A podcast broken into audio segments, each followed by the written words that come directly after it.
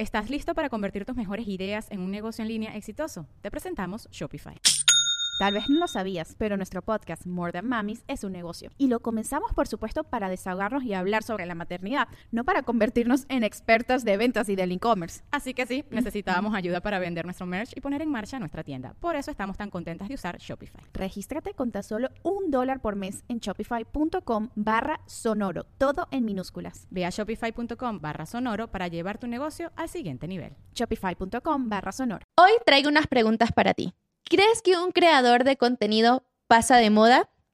Además, ¿en algún momento te has sentido viejo o vieja siendo creador de contenido? ¿Qué pasa en el mundo de los creadores de contenido que son jóvenes, niños, adolescentes? ¿Realmente cómo lo viven? ¿Qué pasa más bien cuando sus padres son los managers y ellos son los que realmente proveen, dan el dinero a toda su familia? Y una parte muy importante, todo el tema de hacienda, aspectos financieros, contratos, entre otras cosas. ¿Lo tienes bien resuelto? ¿Sabes a lo que te enfrentas o no tienes ninguna idea de lo que te estoy hablando? Todos estos temas justamente salieron a la luz en una serie de Amazon Prime que se llama Putas Redes Sociales. E Isis y yo te la traemos para comentarla, hablarla y tocar estos temas que, ¿por qué no?, son súper relevantes para este podcast. ¿Eres creador de contenido o te gustaría hacerlo? ¿Realmente sabes aprovechar todo el potencial que tiene el ser creador y las redes sociales?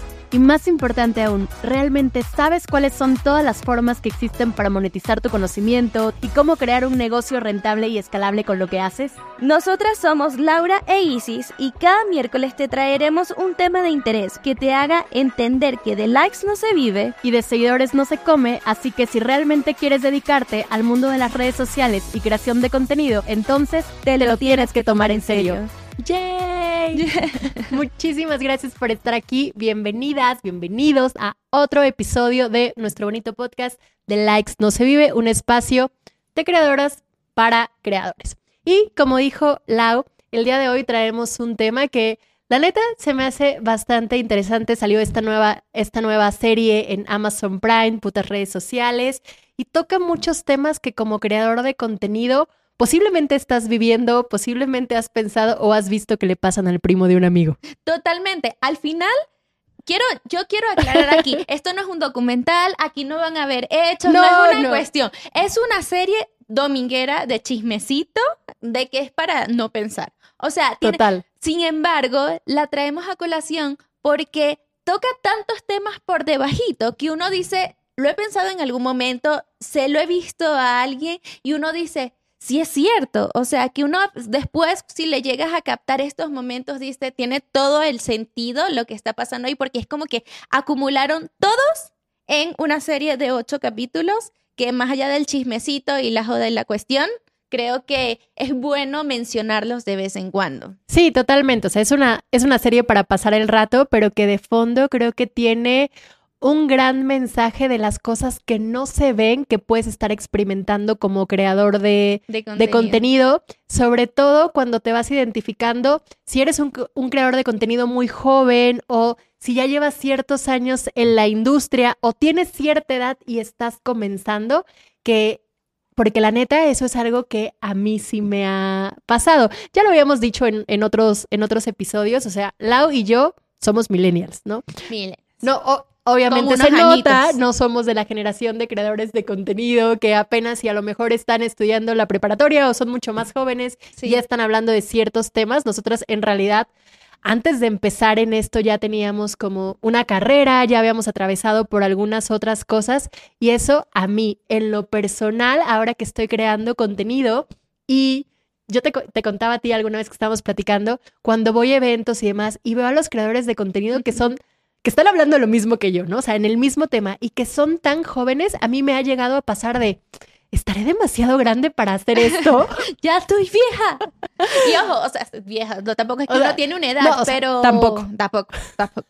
Pero sí es, sí es cierto de que uno ve porque están surgiendo tantos, hay demasiado, o sea, y lo ven tan natural, nosotros le tuvimos que aprender a esto. Y, claro. y fue así como adentrarnos y perder ciertos miedos, inseguridades, entre otras cosas. Y ya vienen los niños adolescentes ahorita y les sale como... Supernatural. Ah, que si ya desde chiquito te están hablando frente a una cámara y te dice, bienvenidos a mi canal. Y tú, ¿y qué? Tienes tres años. ¿Y a ti cuánto, cuánto tiempo te costó poder hacer tu primer video y decir bienvenido a mi canal, de YouTube?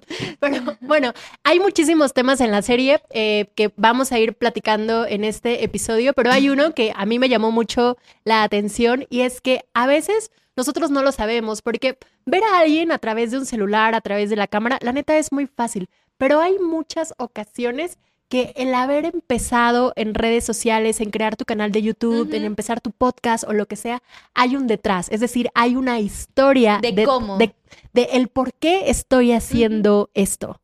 Sí, y justamente si ustedes se quieren echar la serie, aquí no hay como spoiler de escenas específicas, sino de temas alrededor de que se ve en la serie. Sin embargo, justo la que tú dices es porque hay dos personajes principales protagónicos que son hermanas y son hermanastras. Son hermanastras y cada uno empezó por una razón distinta, que me dio mucho sentido porque una empezó porque se sentía sola. Claro, y para poner en contexto, una tenía 30, una tiene 30, años, y la otra es muchísimo más joven, ¿no? Exacto, tienen una diferencia, qué sé yo, de 8 años. Sí.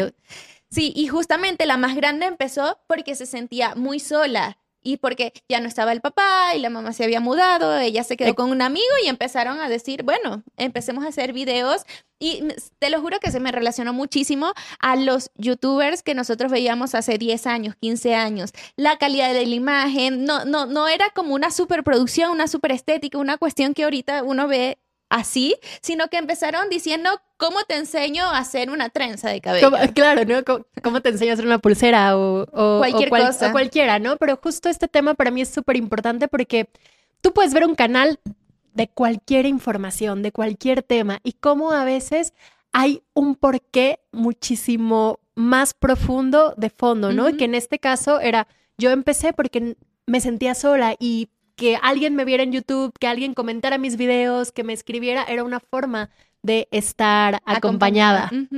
Y que justamente está la contraparte aquí, que es la hermanastra. La hermana chiquita. La hermana chiquita, que empezó haciendo videos mucho después, pero era para tratar de relacionarse con la hermana, porque quería ser como la hermana, porque la había visto haciendo estos videos. Entonces era más una situación de querer acercarse a alguien, no porque se sintiera sola, sino porque quería estar con ella, o sea, o quería, de alguna forma es como tener un tema de conversación o algo en común. O sea, ella tenía a alguien, en este caso, un rol model que admiraba y, decía, quiero seguir sus pasos, quiero hacer lo mismo que ella porque me gusta, a lo mejor porque me siento orgullosa o porque quiero estar conectada. Pero básicamente aquí el punto es que nunca sabemos cuál es el detrás, entonces mi invitación aquí es no juzguemos. No juzguemos, y está bien cuál sea el porqué. Independientemente cuál haya sido tu porqué, pero justo esto que decías nos da a un siguiente punto también de la serie, que es esta diferencia de edades cuando estás creando, creando contenido, ¿no? Isis, ¿te sientes vieja? Esa es la pregunta. ¿Cómo te sientes en este momento? Hablemos. A un mes de cumplir 34 años. ¿Años? ¿Sientes que ya estás vieja para crear contenido? La realidad es que no, no, me, no creo que me sienta vieja para crear contenido. Lo que sí me pasa, que yo lo he dicho abiertamente, a veces siento que me siento un poco abrumada por todas las otras personas que estoy viendo que están mm. creando contenido, que son 10, 15 años menores, que, menores que, yo, y que parece que les sale tan fácil y que eh, tienen plataformas súper grandes y que tienen una comunidad súper grande. Yo digo, qué, padre por, por ellos y demás, pero a mí a veces como que digo, empecé demasiado, empecé demasiado tarde. Creo que a mí más que nada me pasa eso. ¿Y a ti? ¿Estás listo para convertir tus mejores ideas en un negocio en línea exitoso? Te presentamos Shopify. Tal vez no lo sabías, pero nuestro podcast More Than Mamis es un negocio y lo empezamos por supuesto para desahogarnos y hablar sobre la maternidad, no para convertirnos en expertas de ventas y del e-commerce. Así que sí, necesitábamos ayuda para vender nuestro merch y poner en marcha nuestra tienda. ¿Y cómo suena con Shopify?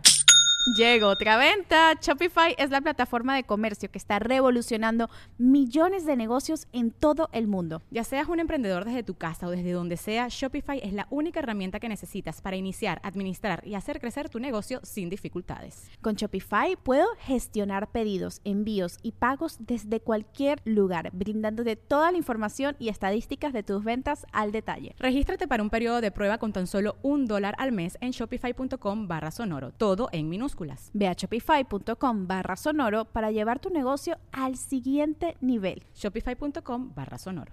Sí, yo en realidad yo nunca lo he visto como que estoy vieja, porque también esto está relacionado con algo que se ve en la serie, que es te sientes vieja, pero también porque puedes pensar que la audiencia a la que le estás hablando ya no te presta atención porque son puros niños o puros jóvenes lo que Claro, pero que ahí sería un error y ahorita lo vamos a hablar. Exacto, que es el pensar que solamente los que consumen contenido, los que están pendientes de redes sociales y demás son puros chiquillos. Entonces, obviamente, si yo le digo, yo le voy a estar hablando a alguien que tiene 18 o 16 años, yo digo... Pues no se va a oh, sentir identificado. Y, y ahí es donde decimos, claro, le llevo 16 años de diferencia a esa gente. Por supuesto que si yo le quiero enseñar a hacer algo, decir, no, pues prefiero hacerlo con alguien que tiene más o menos mi misma edad que me lo está explicando. Y esa es una de las de la importancia que independientemente si tú empezaste, por ejemplo, tú que empezaste con tu canal hace 7, 8 años, no hablas de lo mismo. No, de que la cuestión aquí lo importante es saber que uno evoluciona. Te vas adaptando. Te vas adaptando y que también la audiencia que te siguió y que te sigue desde hace 7, 6 años, 4 años o lo que sea,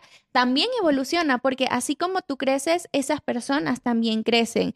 A menos, o sea, aquí tiene sus asteriscos, asteriscos, asteriscos. Hay ciertas de que tú puedes decir, bueno, si el tema que hablas siempre está relacionado tal vez con un público más joven, algo que sea más creativo, de colorear, pintura y demás, que he visto a varios youtubers o creadores de contenido que se enfocan en eso y tienen una audiencia mucho más pequeña, es entendible pero ¿hasta qué punto vas a soportar tener siempre la misma edad de la misma audiencia? Va a llegar un punto en que tu audiencia va a crecer y va, te va a seguir y va creciendo contigo. Y si tú no te adaptas y le haces contenido para quienes ya te siguen, pueden ocurrir dos cosas. Es como, uno, posiblemente los vas a perder si no te adaptas y creas contenidos con ellos. Y lo otro es que si tú esperas siempre atraer a una audiencia de la misma edad de 4, 10 años, puede que llegues a un punto en donde ya digan, hay muchos más con los que se sientan relacionados por edad, a las que les van a prestar atención, y entonces tú ahí sí ya vas a quedar un obsoleta. poco obsoleta, porque ni atraes a los de la edad que tú piensas atraer, ni estás evolucionando. Ni, ni, y ya los que ya te siguen y construiste, ya no te ven a ti como que esto no es para mí, porque no evolucionaste con ellos. Que es justo, que es justo una de las cosas que pasan en la serie, ¿no? Esta primer creadora de contenido que surge hace 10 años con un canal que era muy popular para personas de cierta edad y va pasando el tiempo y la problemática aquí con esta creadora de contenido es que no evoluciona quiere seguir hablando de los mismos temas para personas muy jóvenes que evidentemente ya no se sentían identificadas, identificadas con ellas. Lo que pasa eh, con todos los creadores de contenido, si no evolucionas y demás, pues obviamente su trabajo, el contenido, las plataformas, empieza a tener un declive sí, claro. enorme en cuántas personas la ven, en si la contratan o no la contratan para hacer ciertas campañas, hasta que llega a un punto, que creo que es, es, un tema muy importante, que después de una carrera de 10 años muy exitosa en redes sociales, llega al punto de no, tener ni siquiera para mantenerse, no, no, ni siquiera para el grado de pagar la renta. Y aquí, el, al punto que quiero tocar con esto es cómo a veces en esta industria donde nuestros ingresos son tan variables porque depende eh, el negocio que hagas el siguiente mes, si vas a trabajar con una marca, si lanzas un, si lanzas algo de lo que estás haciendo, si vendes tu mercancía, etcétera, de las formas en las que tú monetices, esto es tan variable que si no tienes una planeación, llega este punto.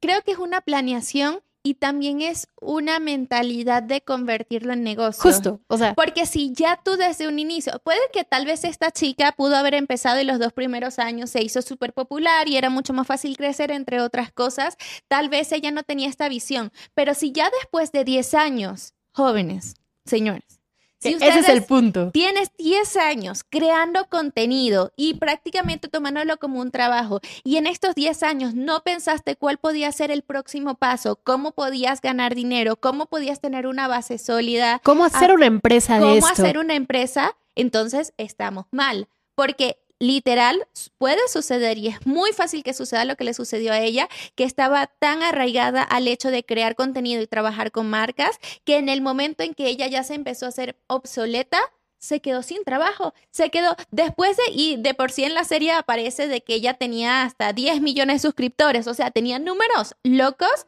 Claro, era de estas macro influencers. Sí, macro influencer, dijera, no tengo dinero para pagar la renta. Y tú dices, ¿Cómo? Después de 10 años de dedicarte a esto, no puedes ni pagar la renta de donde vives. O sea, no, no, a mi cabeza no lo visualizo. Es como, ¿qué estamos haciendo? ¿Para qué? ¿Cuál es la situación? Claro, y aquí justo la importancia que dijimos que desde el momento en que vamos comenzando, si crear contenido es algo que queremos hacer de tiempo completo, siempre verlo con la perspectiva de negocio y teniendo una planeación de cómo eh, que obviamente es de lo que yo hablo, ¿no? O sea, cómo tener también la parte de mis finanzas ordenadas para que en el sentido, si algún mes no es tan bueno o de pronto las cosas empiezan a cambiar, no tenga una afectación nivel, ni siquiera tengo a dónde, a dónde vivir el siguiente, el siguiente mes, ¿no? Sí. Y aquí hay un punto, o sea, creo que vamos a ir tocando y pasando los puntos y demás. Es que neta hay muchos, muchos puntos, muchos temas en la serie. Pero que mm, me pareció súper curioso y que yo estoy muy seguro que deben, deben, ah, muchos creadores o gente, celebrities y demás, lo utilizan como recurso y es el escándalo para ganar fama. O sea, el escándalo para volver a ser relevante y subir números y hacer que te vean otra vez. Porque dentro de todo, no les voy a decir específicamente cómo, pero en esta serie esta chica utiliza el escándalo para Cuando vio que ya... Que ella estaba muerta y que nadie hablaba de ella, utilizó el escándalo justo para que volvieran a hablar y ser vista. Y ahí es cuando tú dices, llegó al punto de la desesperación. Muy estilo Kardashian. Eso es, es que literal se me vino estilo Kardashian, celebrities de ese estilo, que yo estoy muy segura de que pasa todos los días y porque también he escuchado muchos cuentos de hay personas que se dedican a este manejo de crisis de que sale un escándalo, pero son escándalos provocados que después las contienen los escándalos, pero es para hacerte hablar sobre la persona, porque viene un nuevo proyecto, porque está siendo irrelevante, porque X o Y razón, sabes, hay como 10.000 cosas. Y la cuestión aquí es llegar al punto de hacer algo que puede dañar tu marca y tener una repercusión sobre cosas que ya has construido solamente para que vuelvan a hablar de ti y no solamente, y tú lo estás viendo ahí a nivel profesional, pero también a nivel personal, ah, emocional, o sea, toda la repercusión que eso puede tener. Pero a qué grado se puede llegar a veces como creador de contenido de hacer ciertas cosas simple y sencillamente para seguir estando en el foco, para seguir estando Para que sigan hablando de ti. O sea, es como, no sé, hay demasiados temas ahí de que tal vez en algún momento podemos conseguir a alguien que nos hable sobre este manejo de crisis y todo lo que es publicidad alrededor de un escándalo, una noticia, un tema, pero sí está bastante fuerte el cómo le exponen ahí y lo fácil que alguien puede caer en eso solo para volver a tener como un poco de fama o relevancia. Sí, y yo también ahí, yo cuando estaba viendo la serie, que me la maratoneé, la vi así, en un día. Así Laura me la dejó de tarea y me la eché toda en un día. Eh, ¿Cómo puede pasar esto? O sea, en, mi opinión, que es porque es, tu identidad está completamente ligada a lo que eres tú en redes sociales. Entonces, obviamente, cuando empiezas a sentir que ya no eres popular, que la gente no está hablando de ti, que tu contenido no está teniendo tantas views, tú puedes, y ese es, es algo que a todo mundo nos ha pasado, tú puedes ligar tu valor a lo que a tus números en redes sociales, que creo que era algo, algo que le pasaba a, la protagonista de esta serie, que básicamente para ella toda su vida y demás dependía de, de su canal. Ojo, ¿sabes qué? ahorita que lo mencionas, yo no lo juzgo, porque no sé si a ti te ha pasado, pero creo que a la mayoría de los creadores, y me pongo a mí, en algún momento nos ha pasado que ese valor de lo que estamos haciendo es según los números de lo que nosotros estamos justo fue lo que dije, a todo mundo nos ha pasado eso, ¿no? Y al inicio es muy fácil, que después de 10 años ya ahí es otro tema que tocar, pero en un inicio todo el mundo está pendiente de la cantidad de alcance que tiene y los likes que tiene, porque entonces en, los likes eran más relevantes que cualquier otra cosa y, el, y las personas si comentaban, no comentaban, a quién le hablabas, a quién no le llegabas, entre otras cosas, todos pasamos por ahí. Esa es la realidad. El problema creo que es el, el superar esas etapas, porque es súper interesante el pensar que uno como creador de contenido tiene etapas por las que vas superando y te vas dando cuenta. Y si tú no las vas superando y que es normal caigas en ella, el sentir que eres relevante para las personas según la cantidad de likes, el estar en modo creación, creación para estar todo el tiempo en que alguien te vea, el si te comentan bonito, no te comentan bonito. Justo eso te iba a decir. uno, uno pasa por esas etapas. Cuando uno inicia, o sea, comentarios feos y esto, o sea, cómo uno se clava con eso, ¿no? Entonces, todo esto va teniendo como un ciclo, pero justamente después de tantos años en la industria, si no lo sabes manejar, es lo, que estaría un poco... Es lo que está mal en la situación. no, es que... no es que está mal lo que te pase, está mal el... Cómo lo dependiendo de la situación y cómo lo manejas, según cada uno de los Claro, y cómo, y cómo puede llegar a afectar tu vida y demás.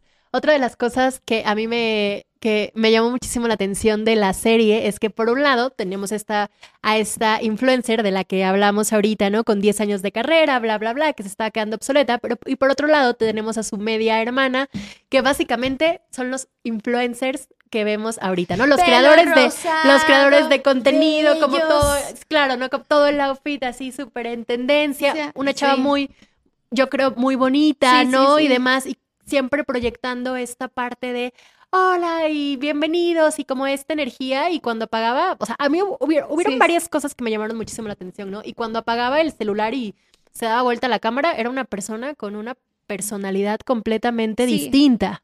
Eh, no, porque era como siempre, eh, eh, es el hecho de querer sentir, mostrarse feliz todo el tiempo. Es como si estuviera aquí contigo y diga, hola, qué feliz, estoy con Isis grabando un podcast y demás. Y de repente apagamos las cámaras y es ah, como, qué fastidio. qué fastidio, yo no quiero hacer nada. Y sabes, y hasta la expresión, todo le cambiaba de un día para otro. Pero esto también está relacionado en el por qué estás en las redes. En la serie muestran que ella al final, eh, el papá era su manager, el papá le llevaba hasta la hora de, ya grabaste este reel, grabaste este video, lo publicaste, no lo publicaste, el trato con esta marca, entre otras cosas. Entonces prácticamente ya era una presión, no era por gusto, porque la otra chica, la de 30, sí se veía que lo hacía por gusto, le gustaba el crear videos y conversar. Esta se notaba que lo hacía era por compromiso, porque le decían, esto es lo que tienes que hacer y así lo tienes que hacer y tienes que estar publicando a cada rato. Entonces, aquí justamente hay varios temas. Uno, el si realmente lo estás haciendo porque quieres hacerlo, porque te sientes obligada. Dos, el hecho de que, y se ve muchísimo ahorita, el que los papás o los representantes se conviertan en managers de los niños o adolescentes, porque los tienen ahí. Y tres, que al final, y que es súper interesante, el tema de que los niños y adolescentes empiecen a ser las figuras de poder y autoridad porque son los que proveen a la familia, que es un mundo eso que está ahí. De, de, todo esto que dijiste, creo que hay muchos, hay muchos puntos. Solamente diría que la primera, del, del primer personaje del que hablábamos, sí parecía que lo disfrutaba, pero también yo creo que ya caía en la obsesión. Sí, ya tenía un toque. O sea, ya, eso, era, demasiado. Y yo creo que por otro lado, por, en, la contraparte, este otro personaje que decíamos que en cuanto apagaba la cámara, cambiaba completamente distinta su cara y demás, yo creo que aquí lo que puede llegar a pasar es que crear contenido y demás es algo que vemos y que eh, lo hemos dicho, ya es muy aspiracional hoy en día y mm, entonces a lo mejor empiezas porque es algo que te emociona y de repente te llega todo esta te llegan todos los seguidores, te llegan como que todas las oportunidades demás. Y a lo mejor en un inicio dices tú, claro, es algo que me gustaba, lo disfrutaba mucho, pero que en cualquier momento puede cambiar, ¿no? A ti, a mí en cualquier momento nos puede llegar a pasar de, oye, ¿sabes qué? Ya, no, me gusta tanto hacer videos, ¿no? Y que nos ha pasado en algunos momentos, o sea, a mí claro, me pasa y, puede tener su, su, ir y venir, ¿no? Pero que en este caso, que posiblemente, no lo sabemos, sea lo que le puede llegar a estar pasando a este, a este personaje y de repente es, oye, pero ¿qué crees? A mí me gustaba hacer esto porque me divertía y ahorita ya no me divierte tanto, pero no lo puedo dejar. ¿Por qué? Porque ahora tengo la presión de que mi familia depende de mí, de que si yo no hago esta colaboración, si yo no me presento a dar esta conferencia, entonces posiblemente mi papá, mi mamá, mis hermanos ya no van a tener un trabajo. Eh, esto, ¿sabes qué? Me vino a la mente en estos días, estaba viendo otro podcast que se llama como Diario de un CEO, de un, CEO. Eh, está muy bueno y estaban entrevistando a este actor que en sus inicios fue de Disney, que se llama Dylan Sprout, estaba, está en Riverside, o sea, ha hecho varias cosas.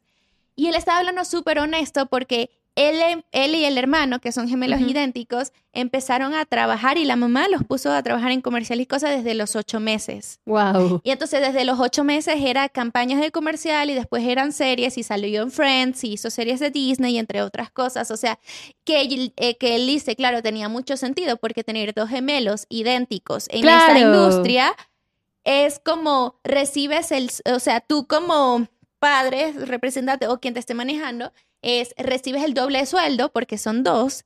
Y lo otro, para las productoras o quienes grababan, les funcionaba porque un niño se cansa muy rápido, entonces lo puedes cambiar muy fácil.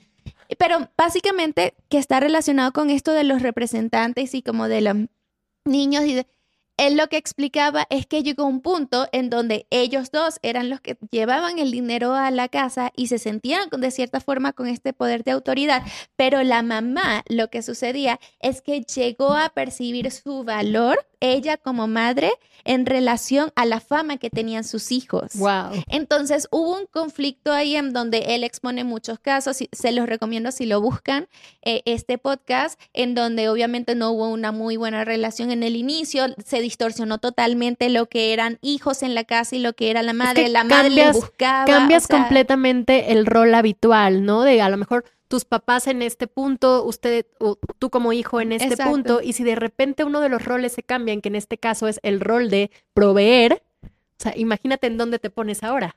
Claro, y que justamente ahora regresando a la serie, llega un momento en que en esta chica le despide a su papá, porque le dice, ya no te necesito. Porque ah, se claro, o, o, una parte también que le dice, ah, tú qué, tú trabajas para mí, eres mi empleado. Exacto, eres mi empleado. No, en mi época uno le llega a decir eso a los padres de uno. Dice, ah, sí.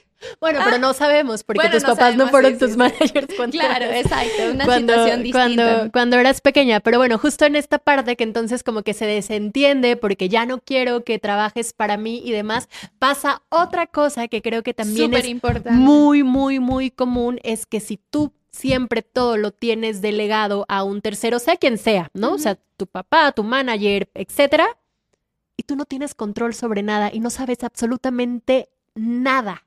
Ay, es que lo curioso es que esto que mencionamos está en un pequeño fragmento de la serie, literal, sí, unos minutos. un minuto, un par de minutos, pero súper relevante porque al final ella despide al que es su manager, que es su papá, y le toca hacer relación con una marca y la marca le pide que si sus datos de RFC, entre otras cosas, y el contrato eh, y demás, y ella se queda en blanco porque no tiene idea de lo que está hablando. Entonces, primero aquí lo que queremos decir, si eres creador de contenido, necesitas estar bien tu estatus en Hacienda, claro. necesitas tener todos tus papeles, tú haces factura, tú o sea, literal, Hacienda tiene que saber de dónde salen los dineros que, el dinero que tú estás ganando. Hay una serie de cosas que tal vez por esto que es muy nuevo y que muchos no lo entienden de ser creador de contenido, dice, ah, sí, hago un trabajo y la plataforma me paga y la marca me paga y eso es dinero libre. No, no, no, no. no, eso no sucede así. Y claro, tú puedes explicar y, eh, mucho más que yo sobre ese tema, que de por sí vamos a hacer un tema sobre finanzas para creadores de contenido, pero que siento que le ha pasado a tantas personas que empiezan haciendo contenido y de repente le proponen campañas y de repente hacen muchas cosas y cuando se encuentran ya envueltas en este tema, dicen, no tengo nada en orden. ¿Y, cómo hago? O sea, ¿y esto qué hago? O sea, no, no, sabes, no se sabe qué hacer con eso. Y eso por un lado, que como dices tú, definitivamente es un tema para platicar y a profundidad.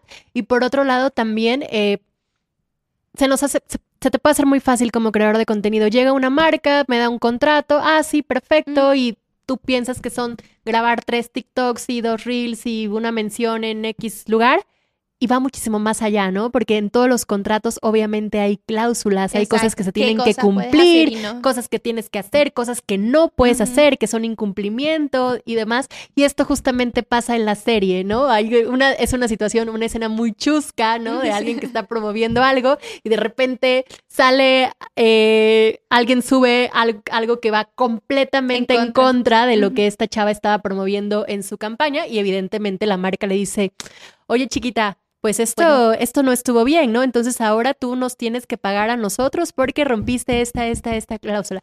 Y la chava no tiene absolutamente idea de nada. Y creo que esa es otra cosa súper importante. A veces, obviamente sabemos que esta es, una industria muy nueva, que no podemos tener el conocimiento de todo, pero tenemos que tener siempre un acompañamiento para saber en qué nos estamos metiendo. Sí, y además en este caso era un acompañamiento de legal que ella necesitaba y que si que en su momento llegó y se leyó el, o sea, y el contrato tenía ciertas lagunas y al final ella no tuvo que indemnizar nada porque no era así la cuestión, pero que si no hubiese llegado esta persona y le dice, oye, esto no es así como tú lo dices, ella hubiese pagado un chingo de dinero. Claro, digo, aquí al final es un final, un final feliz, ¿no? Pero, aquí el punto es que firmar un contrato con una marca tiene más consecuencias o, sea, o tiene un más allá de solamente cumplir con la campaña de hacer tres contenidos en redes sociales. Y yo creo que aquí, hablando de contratos, también está el tema de sí hay que tener contratos. O sea, que no es que nosotras estamos diciendo que los contratos son malos. Nos ha pasado. No es que hay que decir que no hay que tener contratos. No, no, no. No, sí hay que tener contratos. Necesitas un asesoramiento, pero sí te necesitas tener algo en donde esté clara las dos partes, porque muchas veces entonces la marca dice, ay, no lo hiciste como te lo pedí, o no te terminan pagando porque literal fue un acuerdo de palabra y uno dice, ay, hice un trabajo por alguien que no me termina pagando por la cuestión. Entonces hay demasiado temas aquí envueltos que al final en lo que caemos es necesitas conocer el trasfondo, que para eso, chiquitos, nosotros estamos aquí para enseñarles y ilustrarlos de cierta forma. Necesitas tener también personas que te apoyen porque es imposible que uno se aprenda todo lo que está alrededor de esto como un negocio.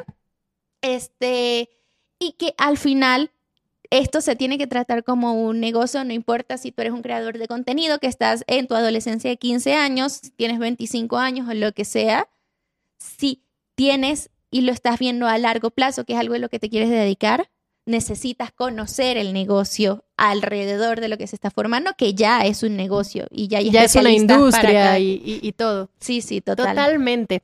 Entonces, dime, ¿qué aprendiste de esta serie? O sea, ¿con qué puntos te quedas? Yo más bien lo que podría decir de esta serie es que me encanta, o sea, que, ojalá de que las personas le hayan tomado como estos temas relevantes o le hayan prestado atención como estas cosas de trasfondo más allá del chismecito, pero que hayan entendido de cosas que sí pueden pasar si tú eres un creador de contenido o quieres ser un creador de contenido. Que sepas que cosas que tienes que tener en regla, cosas de que existe la posibilidad de si tú no evolucionas, si no le prestas atención a tu audiencia, si y, y que sí lo que yo estoy un poco en desacuerdo, que ahí lo pone muy explícito, pero es el hecho de no porque alguien sea más joven que tú y hable tal vez de lo mismo que tú, es una competencia volvemos a lo mismo que hemos hablado en otros podcasts. Son audiencias totalmente distintas. Alguien que tiene 30 años y habla sobre un tema, lo habla de una forma, con una experiencia y un recorrido totalmente distinto que, vuelvo, puede que lo hable desde la experiencia y lo que ha vivido, a alguien que tiene tal vez 18, 20 años, que tal vez lo está aprendiendo y habla, no habla desde la experiencia de lo que vivió, sino de lo que está haciendo en este momento y cómo lo está manejando en el momento, lo que va aprendiendo en el momento. Totalmente. Yo creo que de la serie, obviamente me quedo mucho con la parte que está enfrente de la cámara que, que decíamos ahorita, ¿no? De la importancia de saber lo que estás firmando, los contratos, tus finanzas, tener un plan y demás, pero también me quedo mucho con la parte de lo que hay detrás de cámaras de los creadores de contenido, ¿no? Y cómo puede haber tantos temas personales, familiares, emocionales, que a veces nosotros no sabemos, porque al final lo que vemos es la historia de 30 segundos, donde todo es felicidad, donde todo está bonito, y hay algo que puede estar muy, muy, muy cañón detrás, y creo que es algo que a mí como creadora de contenido me encantaría que también se exponga. Sí. ¿Sabes? De, y, que, y que muchos no lo reflejan porque en las redes sociales se refleja lo lindo y lo feliz y lo cosa, y hay pocos que muestran ese otro lado traigamos una terapeuta y sí, aquí nos desviviremos nosotras. Así que, Pero sí, no, estoy totalmente de acuerdo. Ahora, de todas maneras, los invitamos a que si ustedes quieren ver la serie y entender mejor de lo que le estamos hablando, les repetimos, no es una serie profunda de Sí, no, no esperen que vayan, van, a resolver problemas Exacto, es una serie de chismecito, pero que da a conocer tal vez una realidad de la que se habla poco en cuestión de creadores de contenido, lo que me parece bastante cool. De todas maneras, Igualmente, los invitamos a que cada miércoles nos acompañen a nosotras en este podcast de Likes No Se Vive, de, estoy pronunciando malísimo, en este podcast de Likes No Se Vive, que estaremos compartiendo a través de las plataformas como Spotify, Apple Podcasts, entre otras, cual sea de tu preferencia. Y ya saben que también está disponible nuestro canal de Likes No Se Vive en YouTube para que nos dejen sus comentarios, díganos si les gustó el episodio y qué nuevos temas sobre la creación de contenido quieren ver. Así que gracias por estar aquí, escucharnos y solamente les queremos recordar como una vez más, como cada episodio, que de likes, no, se, vive. Okay, round two. Name something that's not boring. laundry? Ooh, a book club. Computer solitaire, huh? Ah, oh, sorry, we were looking for Chumba Casino. That's right. ChumbaCasino.com has over 100 casino style games. Join today and play for free for your chance to redeem some serious prizes. ChumbaCasino.com. No purchase necessary. Full prohibited by law. 18 plus terms and conditions apply. See website for details. ¿Estás listo para convertir tus mejores ideas en un negocio en línea exitoso? Te presentamos Shopify. Tal vez no lo sabías, pero nuestro podcast More Than Mamis es un negocio y lo empezamos por supuesto para desahogarnos y hablar sobre la maternidad, no para convertirnos en expertas de ventas y del e-commerce. Así que sí, necesitábamos ayuda para vender nuestro merch y poner en marcha nuestra tienda. ¿Y cómo suena con Shopify? Llegó otra venta. Shopify es la plataforma de comercio que está revolucionando millones de negocios en todo el mundo. Ya seas un emprendedor desde tu casa o desde donde sea, Shopify es la única herramienta que necesitas para iniciar, administrar y hacer crecer tu negocio sin dificultades. Con Shopify puedo gestionar pedidos, envíos y pagos desde cualquier lugar, brindándote toda la información y estadísticas de tus ventas al detalle. Regístrate para un periodo de prueba con tan solo un dólar al mes en shopify.com barra sonoro, todo en minúsculas Ve a shopify.com barra sonoro para llevar tu negocio al siguiente nivel. Shopify.com barra sonoro.